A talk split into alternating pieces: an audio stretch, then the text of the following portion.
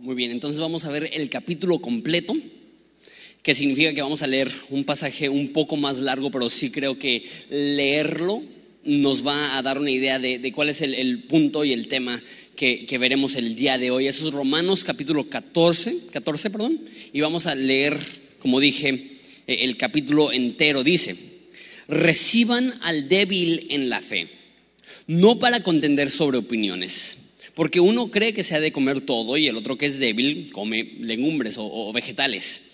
El que come no menosprecia al que no come y el que no come no juzgue al que come porque Dios le ha recibido. ¿Tú quién eres que juzgas al criado ajeno? Para su propio ser está de pie o cae, pero está firme porque poderoso es el Señor para hacerle firme. Uno hace diferencia de día y otro juzga iguales todos los días. Cada uno esté plenamente convencido en su propia mente. El que hace caso del día lo hace para el Señor y el que no hace caso del día para el Señor no lo hace. El que come para el Señor come y porque da gracias a Dios y el que no come para el Señor no come. Porque ninguno de nosotros vive para sí, ninguno muere para sí. Pues si vivimos para el Señor vivimos y si morimos para el Señor morimos. Así que si, vivimos o muramos, del Señor somos.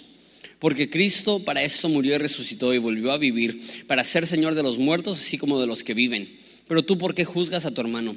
O también, ¿por qué menosprecias a tu hermano? Porque todos compareceremos ante el tribunal de Cristo, porque está escrito, vivo yo, dice el Señor, ante mí se doblará toda rodilla y toda lengua confesará a Dios. De manera que cada uno de nosotros dará a Dios cuenta de sí. Así que no nos juzguemos más los unos a los otros, sino más bien decidan no poner tropiezo o ocasión de caer al hermano. Yo sé y confío en el Señor Jesús que nada es inmundo en sí mismo, mas para el que piensa que algo es inmundo, para él lo es. Pero si por causa de tu comida tu hermano es contristado, ya no andas conforme al amor, no hagas que por tu comida se pierda alguien, aquel quien murió, Jesús. No sea pues vituperado pues, su, bien, porque el reino de Dios no es comida ni bebida, sino justicia, paz y gozo en el Espíritu Santo, porque en, el que en esto sirve a Cristo agrada a Dios y es aprobado por los hombres. Así que sigamos lo que contribuye a la paz y a la mutua edificación y no destruyas la obra de Dios por causa de la comida. Todas las cosas a la verdad son limpias, pero es malo que el hombre haga tropezar a otros con lo que come. Bueno es no comer carne ni beber vino, ni nada que tu hermano tropiece o se ofenda o se debilite. ¿Tienes fe? Tenla para contigo delante de Dios. Bienaventurado el que no se condena a sí mismo en lo que aprueba. Pero el que duda sobre lo que come es condenado porque no lo hace con fe y todo lo que no proviene de fe es pecado. Ahorita explico todo esto. Oramos. Padre, te damos tantas gracias por este pasaje. Y como hemos visto vez tras vez en esta sección de Romanos tan práctica y tan, tan franca, lo que necesitamos es tu ayuda para poder hacer estas cosas, porque esto va en contra de lo que nos es normal y lo que se ha establecido como las normas dentro de la iglesia y dentro del cristianismo. Padre, ayúdanos porque esto podría ser una diferencia tan grande si lo podemos llegar a aplicar en nuestras vidas y en nuestras iglesias. Padre, ayúdanos amar al prójimo, a, no ser ásperos, a no juzgar, a no criticar, a no menospreciar a otras personas por tener convicciones distintas a las nuestras, sino a hacer lo que hacemos por amor a ti y respetar a las demás personas que están haciendo a lo mejor cosas que nosotros no entendemos, pero también lo están haciendo por amor a ti. Padre, te pido que nos ayudes y que nos ilumines. En nombre de Jesús. Amén. No sé si alguna vez has sido criticado por un cristiano por hacer algo con lo cual no estaba de acuerdo ese cristiano. No sé si, te ha pasado. Y, por muchas razones puede ser criticado por, cristianos, puede ser eh, por muchas, muchas razones. De hecho, Horizonte, por ser una iglesia muy informal, solemos estar del lado de, los cristianos juzgados. Porque para muchas personas la formalidad y el llevar la iglesia de una manera solemne es equivalente con santidad y respeto a Dios. Y el hecho que nosotros hagamos iglesia de una manera informal y, menos solemne en el ambiente hace que muchas personas asuman que estamos faltándole el respeto a Dios con cosas tan sencillas como para algunas personas eh, eh, eh, es es, es, una falta de educación y una falta de respeto que el pastor predique sin corbata, sin saco y, cosas así, que, que, en la alabanza haya el tipo de alabanza que nosotros tenemos y entendemos que a muchos cristianos no les cuadra eso y nosotros como iglesia, y estoy seguro que tú como individuo has recibido en algún momento alguna crítica por parte de un cristiano que no está de acuerdo con lo que haces. Y mi pregunta para ti es, ¿Cómo se siente? ¿Te gusta que te critiquen? ¿Te gusta que te juzguen? No, a nadie.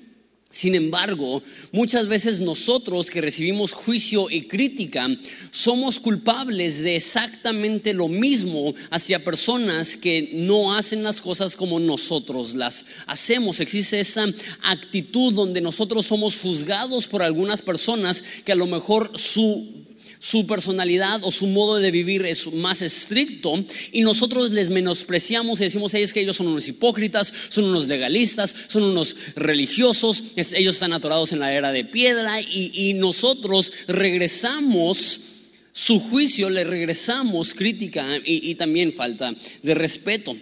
Y la Biblia escribe a este tema de, personas que, que, tienen opiniones distintas, que tienen perspectivas distintas que hay personas, de, hecho, divide a la iglesia en dos categorías y a lo mejor esto es simplificar de más, pero así lo describe Pablo.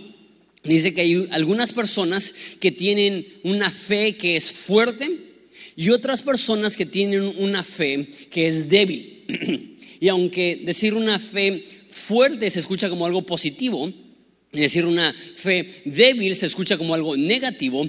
En este contexto no tiene nada que ver con bueno o malo, calidad de fe. Lo que está diciendo es que la gente que tiene una fe que es fuerte, sus convicciones les permiten hacer ciertas cosas que cristianos que tienen una fe débil no podrían hacer. Les leo el primer versículo para que más o menos tengan una idea de lo que estamos viendo, dice el versículo 1 del capítulo 14, reciban al débil en la fe, no para contender sobre opiniones. Entonces tiene esta frase, débil en la fe. Una persona que es débil en la fe es aquella persona que tiene convicciones más estrictas. Que, que, sus convicciones no le permiten hacer ciertas cosas que a lo mejor otros cristianos pueden entender. Y dice, recibe al que es débil, no para contender. La, la tentación es que cuando tienes convivencia, compañerismo, relación con personas que piensan diferente a ti, ¿qué es lo que quieres hacer? Quieres convencerlos que tú estás bien y ellos están mal. Eh, dice Pablo, recíbelos, sea amigo con cristianos que tienen convicciones distintas a las tuyas y no te pelees por opiniones. De eso es lo que vamos a hablar el día de hoy, de opiniones. Y es un poco polémico porque hay ciertas cosas que en la Biblia son muy claras. Muy, muy, muy claras. Y no estamos hablando de eso. La Biblia dice que todo sexo fuera de un matrimonio heterosexual es pecado. Simplemente lo dice de pasta a pasta como un hecho. Entonces no debemos de, de pensar que eso es simplemente una opinión. No, no, no, eso es lo que dice la Biblia. Sin embargo, hay otras cosas que la Biblia no es clara. Te voy a dar varios ejemplos, pero el primer ejemplo que noté fue música. ¿Puede un cristiano escuchar música que no es cristiana? Música secular. Y hay muchas personas que dirían, sí, ¿qué tiene? No tiene nada de malo. Siempre y cuando la letra no sea ofensiva a Dios, ¿qué tiene si música es, cristiana o no es cristiana? Música es música, música es arte y, y no tiene nada de malo. Y tienes algunas personas que para ellos el, pensar de música no cristiana en su casa es una ofensa. ¿Cómo van a traer esa carnalidad a este hogar? Entonces, ahí sí estamos hablando de una opinión. ¿Por qué? Porque no hay ningún lugar en la Biblia que dice, no escuches música que no es cristiana. Créeme, he leído toda la Biblia y ese versículo no existe. Entonces tienes personas que tienen convicciones que compiten. Hay algunas personas, la Biblia les llama personas que tienen una fe fuerte, que sus convicciones les permiten disfrutar de ciertas cosas y otras personas que tienen una fe débil, que no es malo, simplemente está haciendo el contraste, que su convicción no les permite disfrutar de ciertas cosas. Déjale digo de esta forma. Hay algunas personas que su forma de expresar gratitud a Dios es de disfrutar la libertad que Dios tiene para ellos. Hay otras personas que su forma de mostrarle gratitud a Dios es privándose y sacrificando de ciertas cosas o sacrificando ciertas cosas porque quieren mostrar compromiso con Dios. Y no es que las personas que tienen convicciones más permisivas son carnales y aquellas personas que tienen convicciones más estrictas son religiosos, es que cada quien está buscando adorar a Dios de la forma que más vaya de acuerdo con sus convicciones. Y aquí es lo que está diciendo, no pelees por opiniones. Si la Biblia no es clara, no hagamos nosotros mandamientos que no están en la Biblia. Entonces deja, doy unas cuantas cosas más que, que, la Biblia no es blanco y negro, es gris. En algunas situaciones puede ser pecado, en algunas situaciones no es pecado, dependiendo de ciertas cosas y no se puede decir si está mal o no está mal. Ya hablé de, de música que no es cristiana. ¿Qué tal ir al cine? Muchos cristianos que dicen, un cristiano bajo ninguna circunstancia debe ir al cine. Y hay cristianos que dicen, no, pues no, hay problema, ¿Qué, tiene de malo ir al cine? Igual, ver la tele o, ver deportes de, combate, ver el box o ver la UFC o tatuajes o piercings o tu corte de cabello o tu forma de vestir. Todas estas cosas son opiniones. Entonces, hay personas que creen que un cristiano bajo ninguna circunstancia debe de ver una película que es B15 y otras personas que, que, dicen, no, pues tienes que ver película por película. Hay algunas películas que claro que no, no debe de un cristiano ver porque eh, son cosas que ofenden a Dios, pero hay otras películas que no tienen nada ofensivo y nada malo y a lo mejor sí son B15 por violencia o otras cosas que en la Biblia hay un chorro de violencia.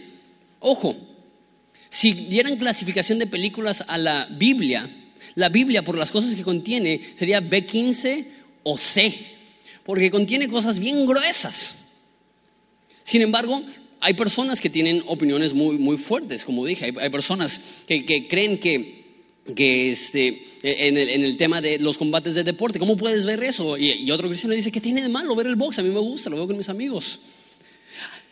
Lo que dice es, no te pelees, son opiniones. Algunos lo van a hacer y algunos no lo van a hacer. Y si a ti no te gusta, pues no lo hagas. Y si a otra persona le gusta, pues no, lo, no le juzgues. Y da un ejemplo, y eso nos va a ayudar. Ese es el ejemplo que utiliza en todo el capítulo. Y a lo mejor cuando lo leí no lo entendiste. ¿Qué onda con comer carne? Pero ahorita te explico por qué habla de, comer carne. Dice versículo 2. Porque uno cree que se ha de comer todo, otro, el que es débil, come legumbres o, vegetales. El que no come, no perdón, el que come no menosprecie al que no come, y el que no come no juzgue al que come, porque Dios le ha recibido. Lo que está diciendo aquí está haciendo referencia a uno de los asuntos más polémicos del primer siglo dentro de la iglesia. Y eso es que la mayoría de la carne que se vendía en el mercado había sido previamente sacrificada a un ídolo. Entonces habían muchos ídolos y llevaban una vaca y la sacrificaban en un altar y después vendían la carne. Ahora, cuanto más urbano era tu, cuanto más urbana era tu situación, más difícil era conseguir carne que no era sacrificado a los ídolos, porque no eres ganadero. Si vives en el centro de, de Roma, el único lugar donde consigues carne es en el mercado. Entonces, específicamente en Roma, había personas que comían carne sin ningún problema. Y ellos decían, pues aquí, a mí qué me importa si la vaca fue sacrificada a un ídolo, eso fue... Eso no me corresponde a mí, la carne es carne y lo que haya pasado con la vaca antes de haber muerto, eso no, no, no me importa, entonces comían carne. Y habían otras personas que decían, ¿cómo puede ser que comas carne que fue sacrificada a un ídolo? ¿Cómo puedes comer aquello que fue sacrificado a dioses paganos? Y, eran tan estrictos ellos que porque la mayoría de la carne que se vendía era carne sacrificada a los ídolos, ellos preferían convertirse en vegetarianos con tal de no comer carne sacrificada a los ídolos. Entonces esa era la polémica. Algunas personas dicen, pues ¿qué culpa tiene la vaca? la vaca no estaba adorando dioses ajenos, entonces no, se contamina la, carne porque fue matada de cierta forma. Y luego otras personas dicen, claro que está mal, estás apoyando el comercio de, la adoración a ídolos y, y había ese problema. Pablo dice, hay algunos que comen carne y hay algunos que no comen carne, pero dice que el que come carne no menosprecie al que no come y el que no come no juzgue al que come. Porque una vez más, esto en el primer siglo era un punto de contienda. Si tú no comías carne, porque era sacrificada a los ídolos, tú veías y juzgabas a las demás personas. Qué carnal eres, qué falta de santidad, qué falta de, de rectitud. Comes carne sacrificada a los ídolos. Y las personas que, no, que sí comían carne sacrificada a los ídolos menospreciaban a las demás personas, diciendo, qué aburrido eres, disfruta un poco de carne. Vive un poco, ¿qué tiene de malo? La, la, vaca no adoró a ese Dios, la vaca adora a Dios. Come su carne con gusto. Y ellos se creían superiores a los demás, porque sus convicciones les permitían comer algo que otras personas no podían. Hasta la fecha existe esta mentalidad un desprecio de cristianos con convicciones más permisibles hacia cristianos con convicciones más estrictas y un juicio de cristianos con convicciones más estrictas hacia cristianos con convicciones permisibles. Y, las dos personas dice que lo hacen para Dios. Mira el, siguiente versículo, el versículo este, 4 dice, ¿tú quién eres que juzgas al criado ajeno? Para su propio Dios está en pie y cae, pero está firme porque poderoso es el Señor para hacerle estar firme. Uno hace diferencia de día y el otro juzga todos los días iguales. Cada uno se plenamente convencido en su propia mente. El que hace caso del día lo hace para el Señor, el que no hace caso del día para el Señor no lo hace. El que come para el Señor come porque da gracias a Dios y el que no come para el Señor no come y da gracias. Lo que dicen, las dos personas tienen la misma motivación, aman a Dios. Entonces la persona que come carne está agradecido con Dios por la provisión de la carne y come carne. Y la persona que no come carne ama a Dios y su amor a Dios le lleva a tener una convicción más estricta que no le permite comer carne. Otro ejemplo que da es que algunos hacen caso de los días. Explico esto. Están en Roma y ya les he explicado muchas veces que en la iglesia en Roma había mucha discordia y pleitos entre romanos y judíos.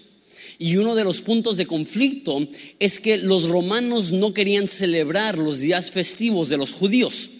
Y había un problema porque los judíos decían, hey, vamos a celebrar esta fiesta y esta fiesta y esta fiesta. Y los romanos decían, pues esas, esos no son, no son fiestas nuestras. Y los judíos decían, pero está en la Biblia, hazlo.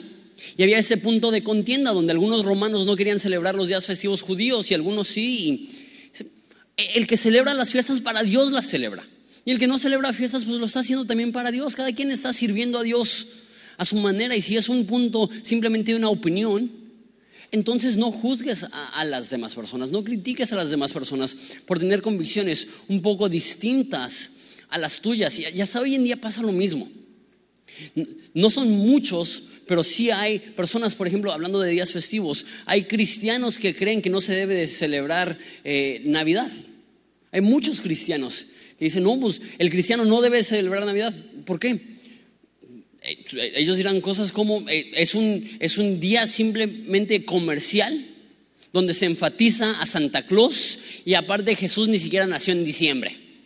Eh, es el tipo de cosas que dicen. ¿Cuál es la tentación? Que los que sí celebran la Navidad vean a los que no celebran la Navidad y decirles, ay, qué aguafiestas, qué religiosos, qué, qué, qué aburridos, qué legalistas. ¿Y cuál es la tentación de los que no celebran Navidad? Ver a los que sí celebran Navidad y decir, mira, esos paganos carnales que nada más están buscando ser como el mundo. Esto pasa a cada rato por un sinfín de cosas que simplemente agarramos opiniones y empezamos a atacar a otras personas porque sus convicciones no están de acuerdo con las nuestras. Y lo que está diciendo aquí es, ¿sabes qué? Si lo estás haciendo para Dios, tú hazlo para Dios. Si tus convicciones no te permiten celebrar Navidad, pues no la celebres. Y si tus convicciones te permiten celebrar Navidad y quieres celebrarlo, pues celebra la Navidad. No hay ningún versículo que lo prohíbe y si la Biblia no lo prohíbe, ya es cuestión de convicción. Por eso el versículo 5 es tan importante. Dice, cada uno esté plenamente convencido en su mente. Esa es la situación. Si, si tu conciencia te lo permite, adelante, pero no te creas mejor que las personas que no lo pueden hacer. Si tu conciencia no te lo permite, entonces no lo hagas, pero no creas que aquellas personas que sí lo hacen son unos carnalotes que necesitan cambiar y ser como tú. Diferentes personas tienen diferentes opiniones y puedes tener tus convicciones y estar convencido de, ellas.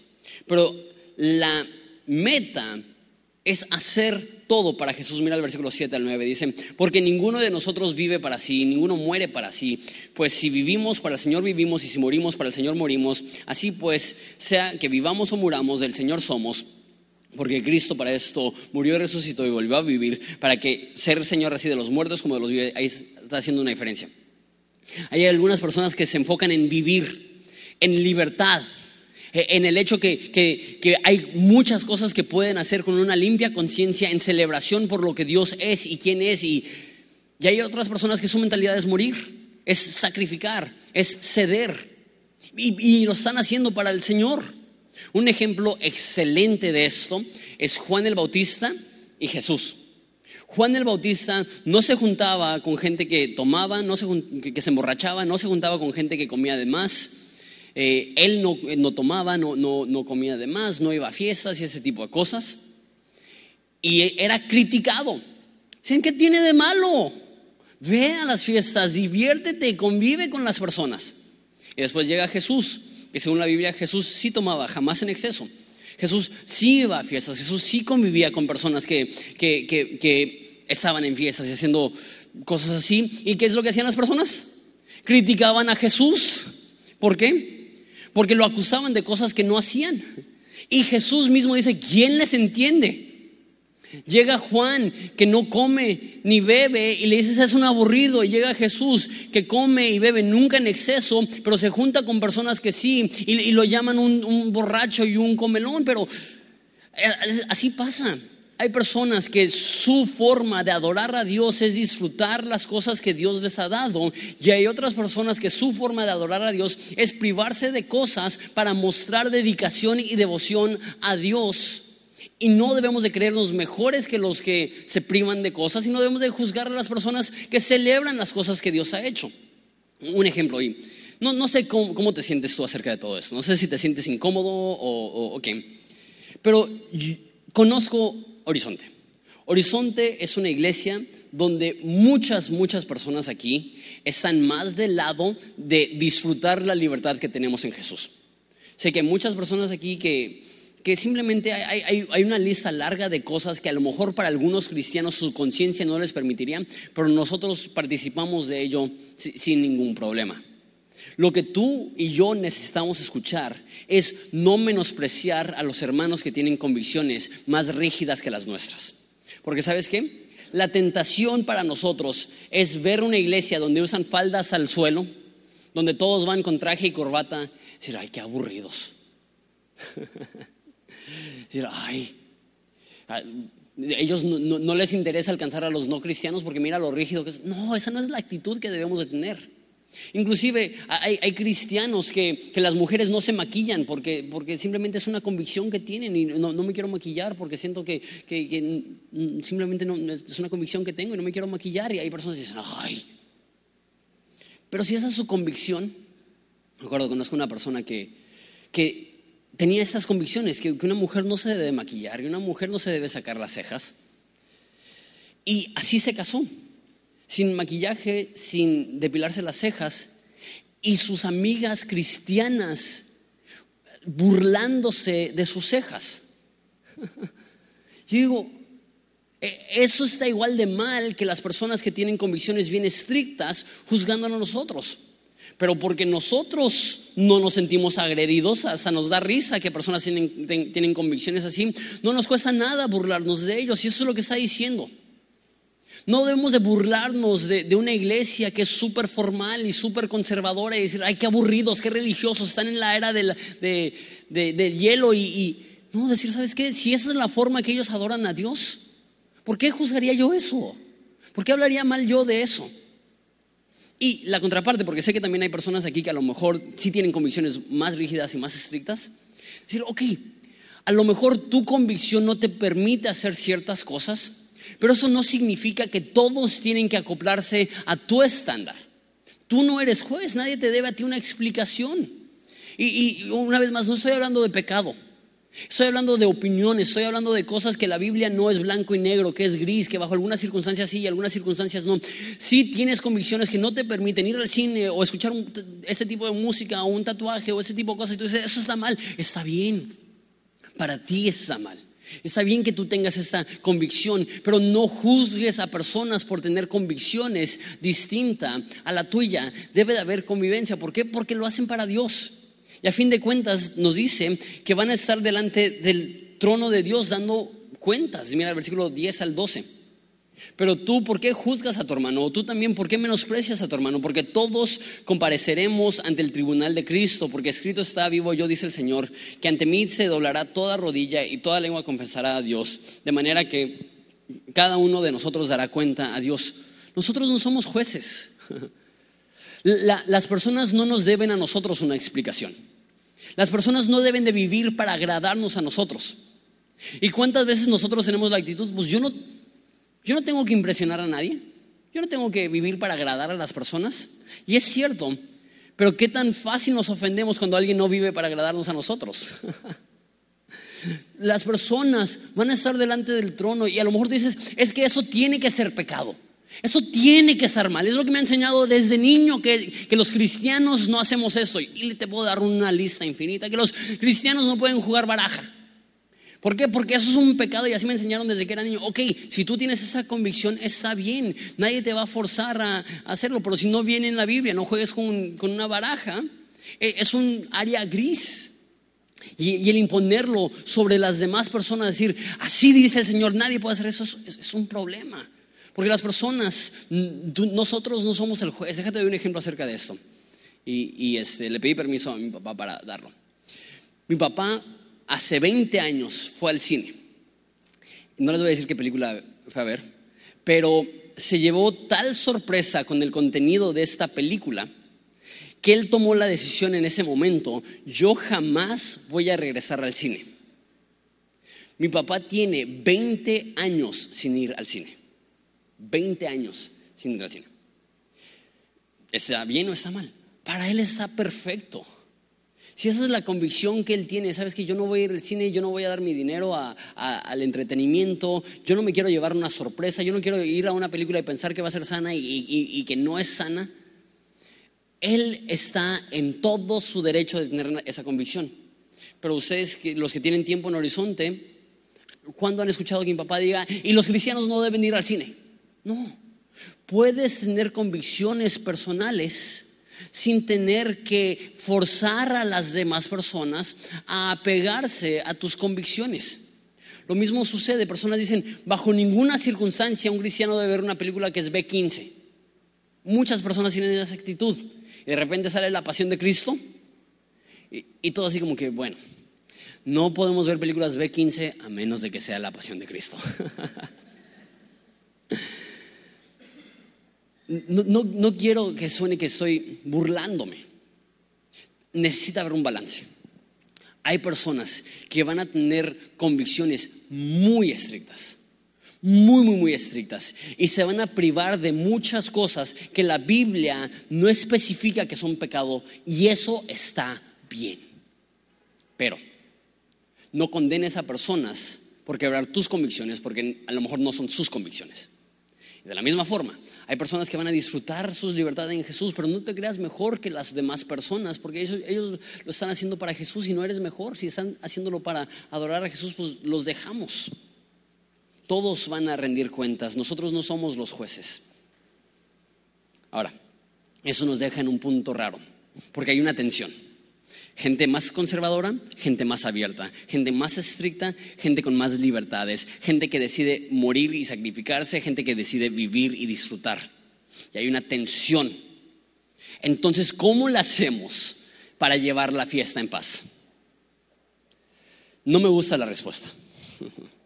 La respuesta pone la responsabilidad sobre los hombros de aquellos que tienen la fe más fuerte, de aquellos que disfrutan mayor libertad.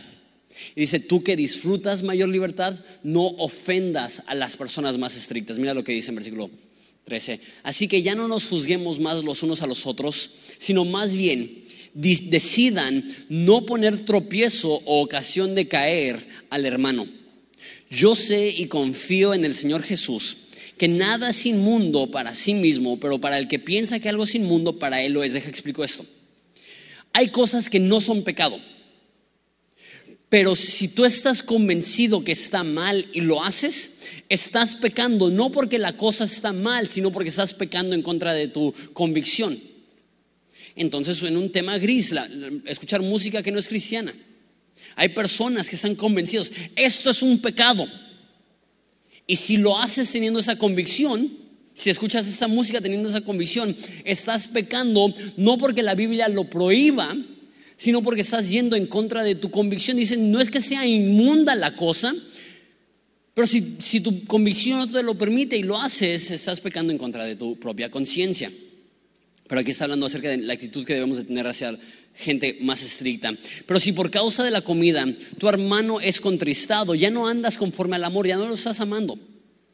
No hagas que por tu comida eh, se pierda aquel por quien Cristo murió, no sea pues vituperado su bien porque el reino de Dios no es comida ni bebida, sino justicia, paz y gozo en el Espíritu Santo. Porque el que en esto sirve a Cristo agrada a Dios y es aprobado por los hombres. Así que sigamos lo que contribuye a la paz y la mutua edificación. No destruyas la obra de Dios por causa de la comida. Todas las cosas a la verdad son limpias, pero es malo que el hombre haga tropezar a otros con lo que come. Bueno no es no comer carne ni beber vino, ni, ni nada que tu hermano tropiece o se ofenda o se debilite. Entonces, sigue hablando de la comida. Está diciendo, si hay un hermano débil y, sabes que él tiene ciertas convicciones, no disfrutes de tu libertad en su presencia de tal forma que él se ofenda. Entonces, en ese contexto, tú sabes que ese hermano no come carne por temor a que sea sacrificado a ídolos. Y llega a tu casa y le dices, ¿qué onda? ¿Te preparan unos taquitos de asada? ¿Qué es lo que estás haciendo? Lo estás ofendiendo porque estás usando tu libertad para, para mostrárselo y decir, ah, y, él va a decir, no, es que eso, eso, me molesta, eso, me incomoda. No incomodes con tu libertad a personas que son más débiles. Si tú tienes una persona que tú sabes que su convicción es bien firme, yo no escucho música que no es cristiana, y llega a tu casa, no digas, ah, oye, ¿está bien si pongo metálica? O no sé, algo así. Ay, no que una persona que tú sabes que tiene una convicción, que no bebe ni una gota de alcohol, que todo consumo de alcohol es pecado para él y viene a tu casa y dice, hey, puedes ir al refri y traerme unas chelas, vamos a ver el partido. ¿Qué vas a decir la persona? No utilicemos nuestra libertad como ocasión para tropezar a las personas más débiles. No, no proyectemos aquellas libertades. Hay ciertas cosas que el cristiano puede hacer, pero si está en presencia de personas débiles, no tiene caso hacerlo porque los vas a ofender y los vas a lastimar. Una vez más, para mí lo ideal sería que la responsabilidad fuera mutua. Que dijera, ¿sabes qué? Los, los que son débiles, nada más, no critiquen y los que son fuertes no ofendan. Pero no dice eso. Bueno, sí dice eso, pero enfatiza, si tú eres fuerte, no tropieces. No vale la pena que por tu comida o por tu bebida ofendas a alguien que, va a ser ofendido. Entonces nosotros, aunque tenemos libertad de hacer ciertas cosas en contextos que puedan ser ofensivos, no lo hacemos. Ahora, entiendo que es imposible no ofender a nadie. Pero mira lo que dice en versículo 19. Sigamos lo que contribuye a la paz y hagamos el esfuerzo. Sí, como, como dije, Juan no bebía y la gente se ofendía porque no bebía. Jesús bebía en moderación sin entrar en excesos y la gente se ofendía porque bebía, bebía. La gente se va a ofender. Pero en lo que dependa de nosotros, vivamos y hagamos lo que contribuya a la paz. Entonces, llegamos al mismo problema. Entonces, ¿qué? Entonces no puedo disfrutar mis libertades en Cristo. ¿Qué nos me estás diciendo que hay algunos que tienen fe que es, una que es más fuerte que para Dios hacen cosas en agradecimiento? Versículo 22 y 23, con eso terminamos. Dice, ¿tienes tu fe? Y, fe aquí en el contexto es, ¿tienes tú una convicción que te permite hacer cosas que a lo mejor a otros cristianos sus conciencias no les permitirían? Tenla contigo delante de Dios. Bienaventurado el que no se condena en sí mismo en lo que aprueba. Está diciendo, tus convicciones te permiten hacer cosas que a lo mejor son ofensivas para otros cristianos. Hazlo. Pero delante de Dios, en, lo privado, no, no proyectes estas cosas.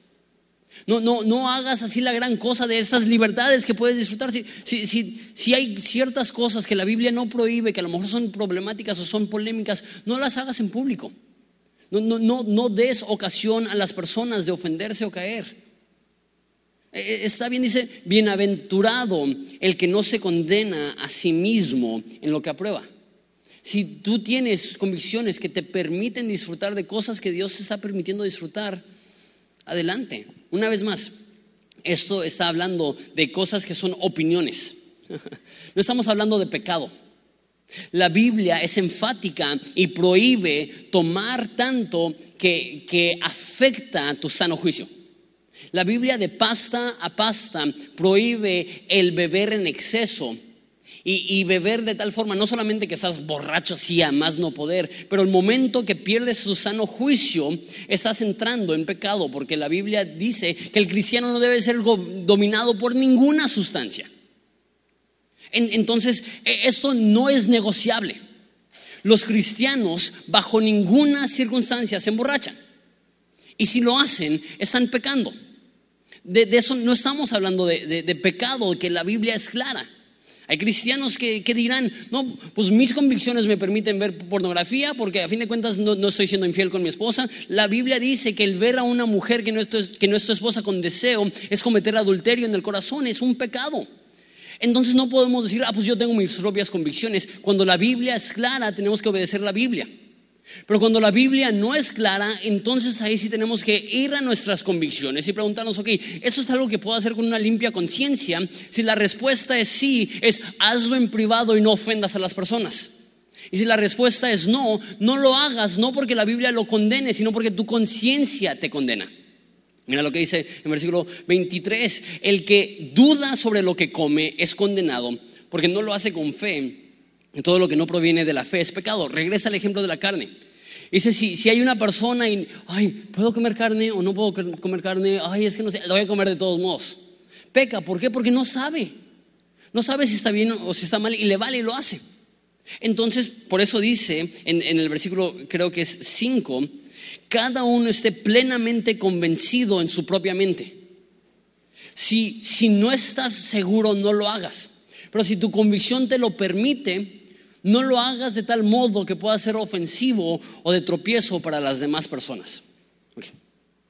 Habiendo dicho esto, vivimos en un día que es imposible no ofender a las personas.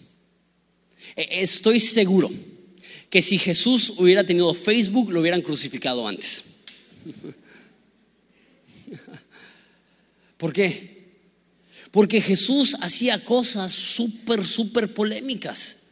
Imagínate, nada más la situación de Jesús, que él estaba en casas y llegaba una prostituta. Imagínate tú que estás afuera de la casa donde tú sabes que está Jesús y entra una prostituta, está 45 minutos y después sale. ¿Qué pensarías? Ay, Dios mío, ¿qué hizo Jesús? ¿Será una despedida de solteros? Y lo que no sabe es que él estaba amando a esa mujer, perdonándole sus pecados, transformando su vida. Pero para la persona que no conoce la intención, se puede ofender.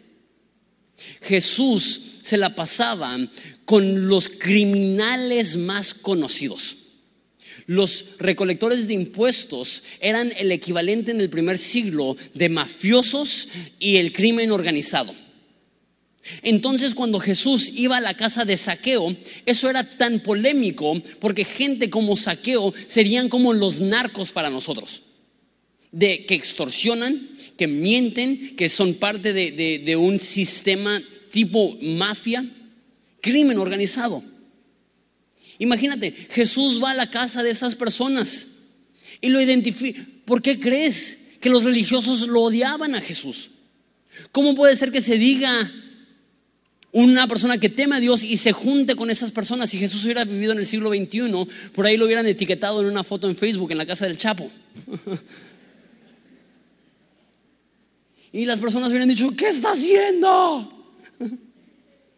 ¿Cómo puede ser que Jesús se junte con esas personas? Entonces, debemos de luchar con toda nuestra fuerza, no ofender innecesariamente a las personas. Pero ¿qué es lo que pasa cuando ofendes sin intentar ofenderlos? O porque se enteran de algo, o te malinterpretan, o te juzgan. Me encanta el versículo 17 y 18. Porque el reino de Dios no es comida ni bebida, sino justicia, paz y gozo en el Espíritu Santo, porque el que en esto sirve a Cristo agrada a Dios y es aprobado por los hombres. Eso quiero llegar, ese es mi último punto.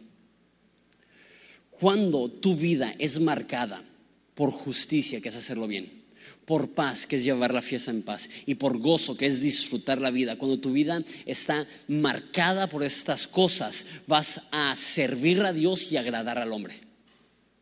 Que nuestras vidas sean tan marcadas por justicia, paz y gozo, que sea evidente que las cosas que hacemos, aún las polémicas, las hacemos porque amamos a Dios. Aún las cosas que no van a cuadrar con todos. Ok, va a ser evidente que lo está haciendo porque ama a Dios, porque está intentando alcanzar a alguien o algo así. Dejaos un ejemplo de mi vida. Cuando recién empecé a ser pastor en Horizonte, yo eh, me crié patinando. Todos, casi todos mis amigos eh, bebían mucho, eran bien barranderos.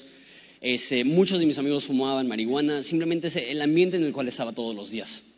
Y muy pocas veces, pero de repente sí les acompañaba un rato a sus fiestas, simplemente para poder estar ahí con ellos, hablar con ellos. Y, hubo muchas conversaciones en ese ambiente que a lo mejor no se hubieran dado, más que nada porque decían, oye, tú eres cristiano, ¿qué haces aquí? Yo, sin tomar, sin fumar, fui y les hablé del amor de Jesús y, no me quedaba mucho tiempo porque sabía que se, iban a salir las cosas del control y que no iba a ser un ambiente muy sano, pero iba, llegaba a las 8 y me iba a las nueve y media, o me iba a las 10 o algo así.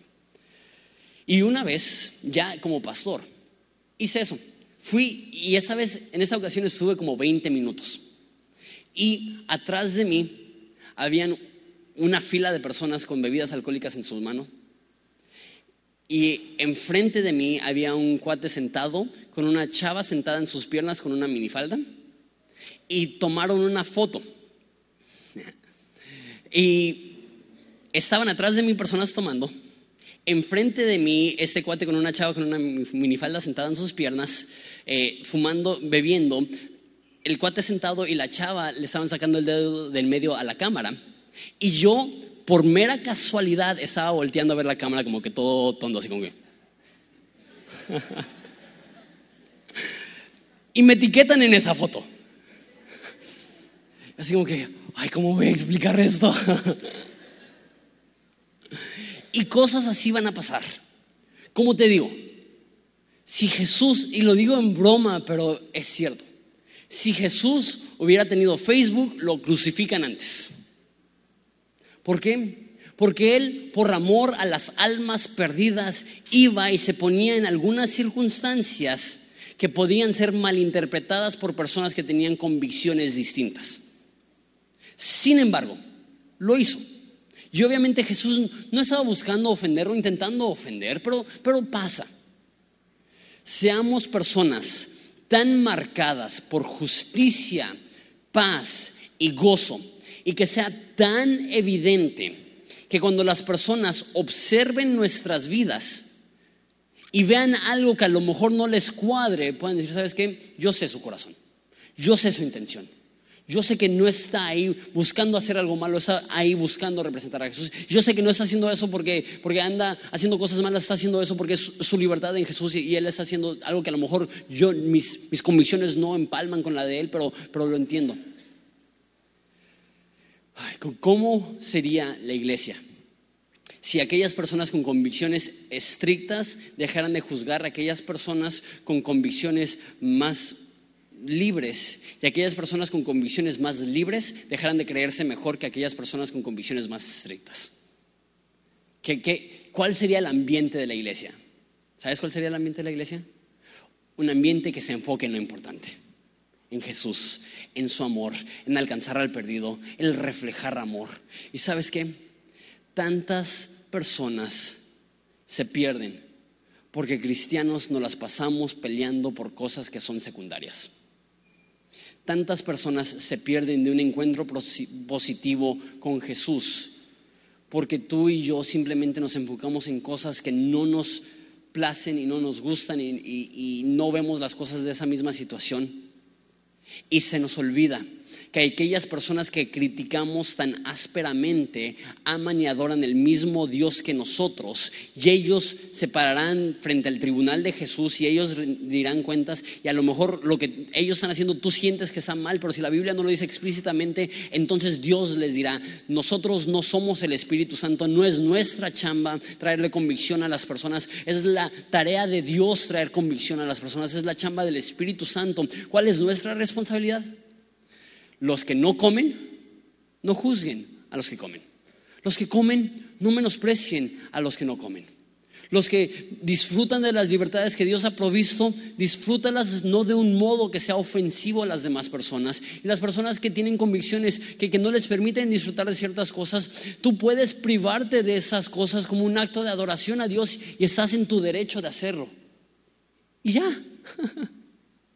Y, abandonemos esta guerra civil entre cristianos que algunos llaman más liberales y cristianos que algunos llaman más conservadores. Somos cristianos y eso es lo que importa. Adoramos a Jesús y eso es lo que importa. Somos parte de la iglesia y eso es lo que importa. Hay un mundo necesitado y eso es lo que importa. Necesitamos vivir con justicia, paz y gozo y eso es lo que importa. Y si hay personas que ven cosas diferentes a nosotros, que Dios les bendiga, lo están haciendo para Dios. Y si hay personas que están de acuerdo con nosotros, ah, ok, chido, pero no se trata de eso, se trata de que Jesús debe de ser el centro de nuestras vidas, que todo lo que hacemos lo hacemos para adorar.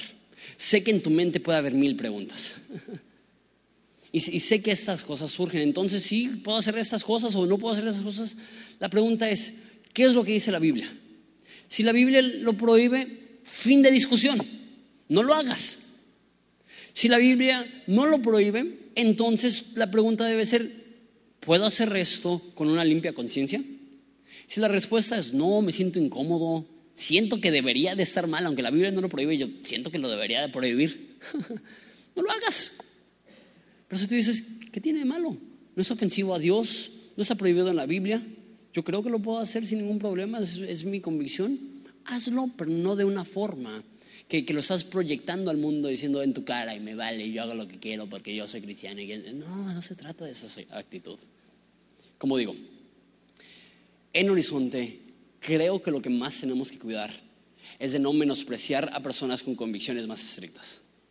Es tan fácil sentirte superior. Es tan fácil ver una iglesia conservadora, con gente a lo mejor mayor, con himnarios y, traje y corbata y muy solemne y decir, ¿dónde está el gozo? ¿Dónde está la vida? ¿Dónde está el disfrutar las cosas? ¿Quién nos hizo a nosotros jueces de saber si están adorando bien a Dios o no? Si ellos se sienten que están adorando a Dios de esa forma, dejémoslos adorar. Cuando pasamos por una iglesia y las mujeres tienen velo y no tienen maquillaje y tienen faldas, no digamos, ay, mira, que legalizas. Es, esa es la forma que ellos sienten que pueden adorar a Dios y tienen su derecho de adorar a Dios de esa forma. No vale la pena dividirnos por esas cosas. No vale la pena pelearnos por esas cosas. Que los que son más libres no menosprecien, los que son más estrictos que no juzguen. La vida no es comida y bebida, la vida es justicia, paz y gozo. ¿Les parece si nos ponemos de pie?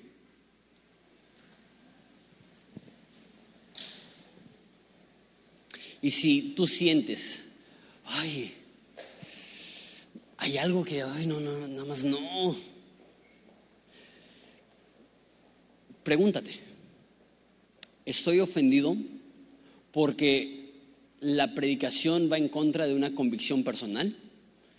Y si la respuesta es sí, es tu oportunidad para aplicar esto. Si dices, ay, es que, es que, no, no, creo que es así. Ok, ¿lo prohíbe la Biblia? Si la respuesta es no, entonces, ok, tú puedes tener esa convicción. Y hazlo. O sea, no, solamente estoy diciendo, ah, pues tienes esa convicción y, pobrecito de ti por, porque ahora ya eres más No, no, no, no, no. El caso es que adoremos a Jesús. Y como tus convicciones te lo muestren en cuanto a cosas que son opiniones y no viene una respuesta clara en la Biblia, hazlo. Ya sea que te prives o que disfrutes para el Señor, lo hacemos. Oramos.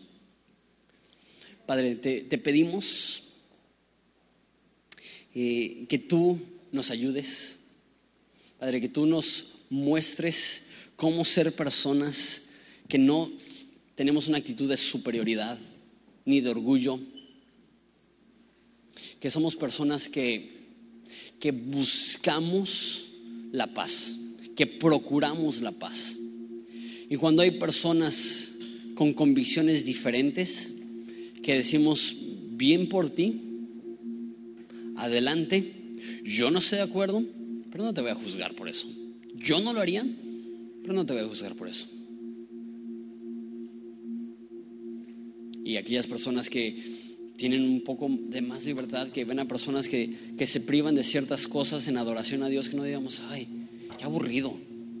Digamos, bien por ellos, que tienen convicciones y, y están cumpliendo con ellas. Y a lo mejor yo no tengo la misma convicción. Padre, ayúdanos a enfocarnos en lo más importante, no, no a enfatizar las cosas secundarias, sino a enfocarnos en lo más importante, que es adorarte a ti, amarte a ti nosotros no somos el Espíritu Santo, nosotros no tenemos la tarea de, corregir a las demás personas, nosotros no somos la policía de moralidad, nosotros debemos de preocuparnos cada quien por nuestra propia vida y que en las áreas que no estamos seguros desarrollar convicciones propias y ser fieles a esas convicciones. Eso ayúdanos a reflejarte en cada área de nuestra vida. En nombre de Jesús. Amén. Vamos a adorar a Dios.